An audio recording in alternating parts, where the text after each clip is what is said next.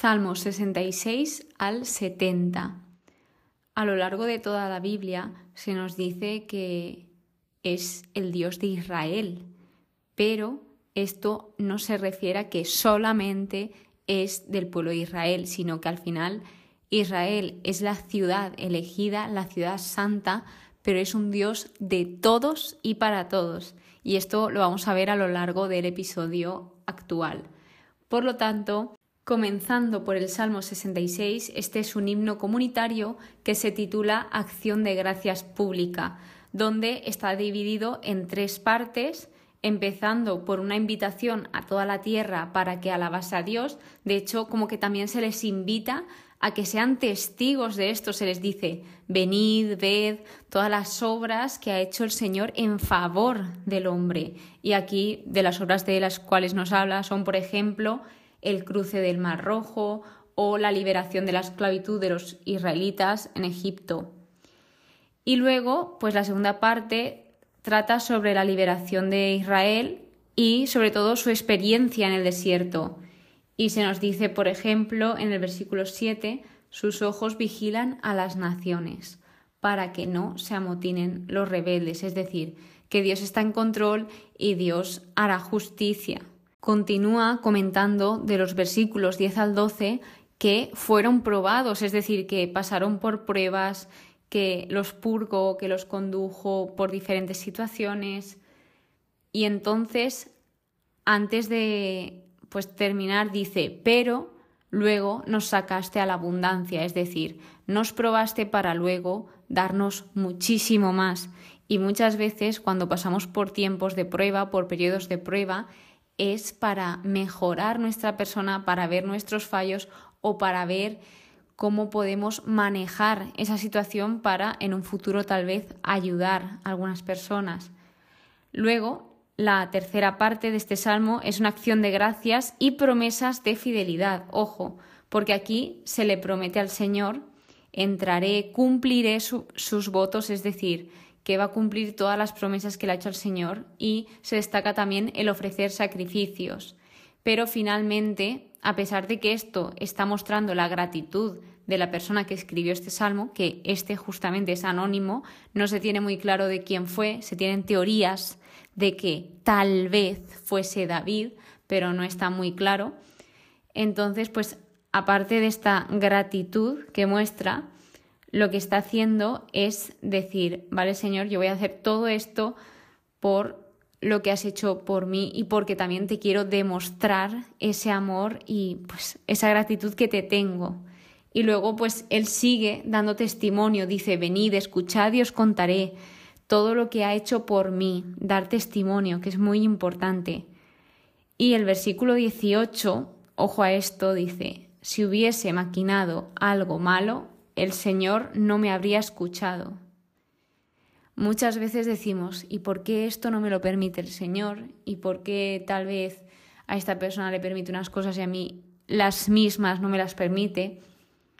Pues también depende de tu situación, depende de muchos factores, Dios sabe, pero sobre todo si pedimos algo que va en contra de la voluntad de Dios o si pedimos algo que aparentemente nosotros pensamos que está bien y luego finalmente está mal, pues no se nos va a conceder. Por eso dice, si hubiese maquinado algo malo, el Señor no me habría escuchado, porque Dios es justo. Entonces, también se nos lleva a que el salmista nos dice, me ha escuchado atentamente, no ha rechazado mi oración, ni me ha retirado su amor. Aquí destaca la fidelidad y la misericordia de Dios.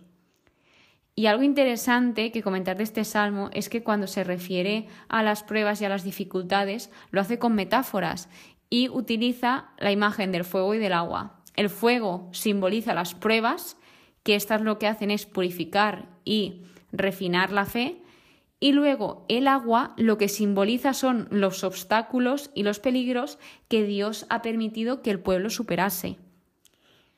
Y luego ya pasamos al Salmo 67, que este es el que os comentaba al principio, que tiene un enfoque universal.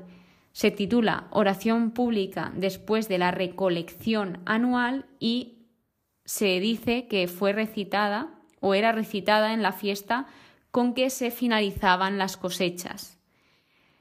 a lo que me refería con el enfoque universal, es decir, este salmo tiene un contexto universalista, que os voy a compartir la definición. Universalista, creencia en la salvación, redención o bondad divina extendida a todas las personas, independientemente de su religión, origen étnico o afiliación particular, es decir, que es un Dios de todos y para todos sin mirar cualquier aspecto nuestro, es decir, seas como seas, Dios te va a querer y Dios te va a amar tal como eres. Por lo que lo que suele hacer en este salmo es agradecer varias veces. Luego nos dice en el versículo 5, juzgas al mundo con justicia, con equidad, es decir, juzga a todo el mundo, no a una serie de personas. Y este es un salmo que tenía apuntado como que ya lo había revisado antes y se repetía los versículos, tanto el 4 como el 6. Se decía, oh Dios, que te alaben los pueblos, que todos los pueblos te alaben. Lo que está haciendo el Salmo 67 es como reflejar ese deseo de que todas las naciones conozcan y adoren a Dios. Es decir, esto también lo pedimos muchos cristianos, de que ojalá todo el mundo conociese a Dios y se dejase amar por el Señor, porque es algo inexplicable e inmenso. Entonces, también otra de las cosas de este salmo es que la prosperidad de la tierra, porque como he dicho, esto se hacía después de la recolección anual, este salmo, es que la prosperidad de la tierra se ve como un resultado de la bendición divina y un signo de su favor hacia todas las naciones y no solo a Israel, sino a todas, a todo el mundo. El Salmo 68 lo indica como uno de los salmos más largos. Además, en mi Biblia se titula La gloriosa epopeya de Israel, que una epopeya es un género literario. Y, por ejemplo, mientras estudiaba el Salmo, he visto que en otras Biblias se llama Salmo del Triunfo y, bueno, muchos nombres diferentes en diferentes traducciones, pero al final viene a decir lo mismo, ¿no? Que es referencias, referenciar a la victoria de Dios sobre sus enemigos, el cómo Dios pues vence a los enemigos. Entonces también como que está dividido en varias partes, pero primero como que introduce, ¿no? Dios se levanta a hacer justicia y nos pone en comparación tanto a los malvados como a los justos y nos dice algo muy bonito en los versículos 6 y 7 que es refiriéndose a Dios. Padre de huérfanos, tutor de viudas es Dios en su santa morada. Dios da un hogar a los desvalidos, es decir, destaca esa importancia, ese cuidado y protección hacia los vulnerables. Nos dice que Dios es un Padre para los desamparados y que está acompañándonos en cada momento y en cada situación. A lo largo del Salmo vemos que Dios es un Dios de hechos, no es un Dios de palabras. En todo momento está Dios actuando y nos cuentan acciones de cómo Dios va actuando. Se vuelve a nombrar a Dios como Sadai, que esto lo vimos muy al principio en el libro de Génesis y por los primeros libros de la Biblia. Luego se nos dice cómo es Dios, un poquito de cómo es Dios. Dice, es un Dios salvador, libera de la muerte, aplasta la cabeza de sus enemigos, o sea, refiriéndose a las personas injustas, que hace justicia. Y bueno, pues luego también se nos habla sobre Benjamín, Judá, Zabulón, Neftalí, sobre las doce tribus de Israel. Y pues una curiosidad aquí es que el versículo 18 es citado en Efesios, el libro de Efesios, capítulo 4, del versículo 8 al 10. Es citado por el apóstol Pablo y lo utiliza para hablar sobre la victoria de Cristo y su ascensión, su ascensión perdón, al cielo. Ojo ahí, que dentro de nada es la solemnidad de la ascensión del Señor. Tiene pinta de que este salmo estará. Y si no, me ha venido muy bien porque viene dentro de poco. Luego el Salmo 69 se titula Lamentación, escrito por David y el anterior también, el 68. Y este salmo también se puede llamar Salmo de la aflicción o Salmo de la persecución y es uno de los más citados en el Nuevo Testamento.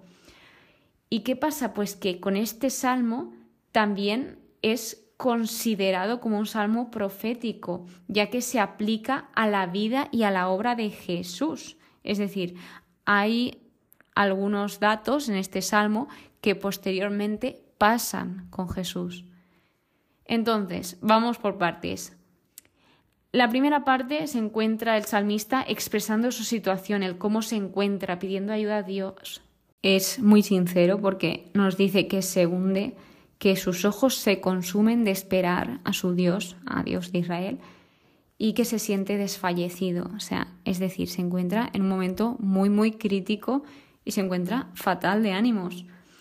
Luego, en la segunda parte, describe la injusticia y la, la difamación que enfrenta. Es decir, está contando cómo muchísimas personas le odian, le destruyen y no tienen razón para hacerlo, que tiene a muchas personas en contra de él, muchos enemigos. Pero también dice, refiriéndose al Señor, tú conoces, tú sabes mi torpeza y lo que él pide es que os comparto versículos 7 y luego el 8.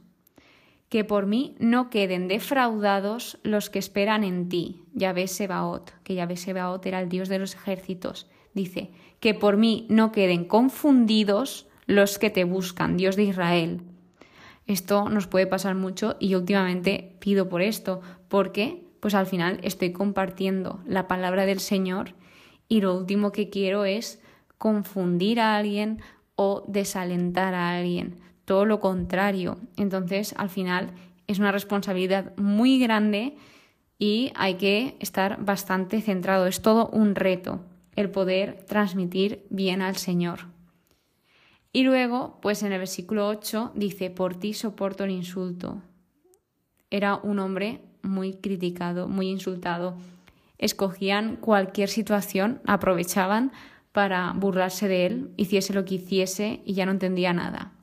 Y aquí sale algo interesante que quería compartir, ya que en la Biblia se habla mucho de ayunos y aquí habla sobre la mortificación con el ayuno.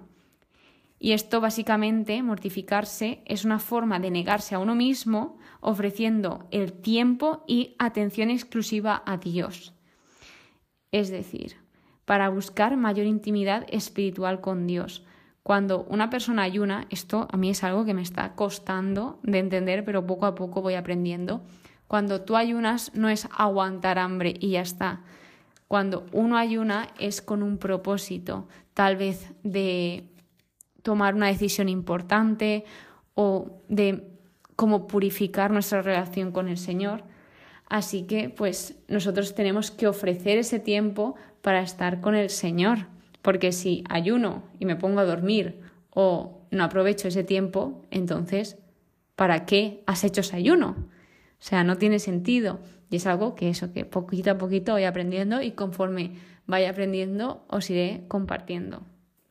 Luego otra parte nos cuenta, bueno, nos cuenta, se nos narra cómo pide venganza a Dios por sus enemigos, porque está fatal, nos dice, estoy angustiado, respóndeme ya, también se ve que está inquieto de la presión, del sufrimiento, de las personas que lo persiguen. O sea, tiene una sed de justicia tremenda. O sea, es lo que más busca, que se haga justicia. Y por último, en el último tramo del Salmo, lo que hace es cambiar el tono a alabanza y confianza. Es decir, a pesar de todo esto, Señor, a pesar de cómo me siento, a pesar de que esté por los suelos de ánimos, confío en ti. Y pues él sigue orando, sigue dando gracias al Señor porque dice que al final el dar gracias al Señor es lo que más le gusta al Señor, incluso más que ofrecer sacrificios, porque como veíamos en el anterior episodio, al final todo es de Dios. Entonces, ¿cómo le vas a ofrecer al Señor? Pues lo que se ofrecía aquí en el Antiguo Testamento, un cordero o lo que sea, si al final es de Él. Dice, si tuviese hambre, lo haría por mi cuenta, o sea, me saciaría por mi cuenta. Entonces, yo quiero sacrificios de corazón, de todo corazón, de pues eso, ser agradecidos, buscar tener esa relación con el Señor. Y acaba diciendo, porque Yahvé escucha a los pobres, no desprecia a sus cautivos, es decir, Dios nos escucha, Dios está atento de nosotros, de nuestras situaciones, de cómo nos encontramos. Y bueno, pues este salmo la verdad es que es un ejemplo de tener el foco muy puesto en el Señor a pesar de las dificultades. Y esto nos lleva al Salmo 70, titulado Súplica en la desgracia, que es muy parecido al Salmo 40 pero sí que hay unas variaciones en el lenguaje y la estructura que tienen. Este también fue escrito por David y pues este, en cambio con el Salmo 40, es una oración de súplica y urgencia porque está pidiendo a Dios que venga en su ayuda y que lo libre de sus enemigos. En cambio, el Salmo 40 está enfocado en la confianza de Dios y su fidelidad. Entonces, al final, cada salmo tiene su propio contexto y un mensaje específico. O sea, no han repetido un trozo del salmo porque sí, sino porque tiene un porqué y un para qué. Así que, pues resaltar el versículo 5 que dice, en ti gozan y se alegran los que te buscan, dicen siempre, grande es Dios, los que ansían tu victoria.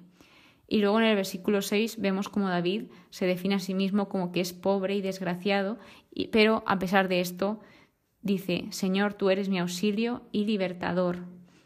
Está expresando su humilde necesidad de intervención divina. Está diciendo que depende totalmente de Dios, que lo deja todo en sus manos y pues esa dependencia. Pues finalmente, todos estos salmos que hemos ido viendo lo que hacen es resaltar la grandeza de Dios, la necesidad de confiar en Él en medio de las dificultades, de las pruebas, de las tribulaciones y sobre todo la importancia de la adoración y la súplica. O sea, y no hay que perder el foco también en que es un Dios de todos que Dios no discrimina a nadie, todo lo contrario, Dios nos acoge a todas y cada una de las personas y nunca es tarde para volver al Señor o para conocerle. Espero que hayas aprendido. Muchas gracias por estar aquí, muchas gracias por escucharme que pases muy buen día y que Dios te bendiga.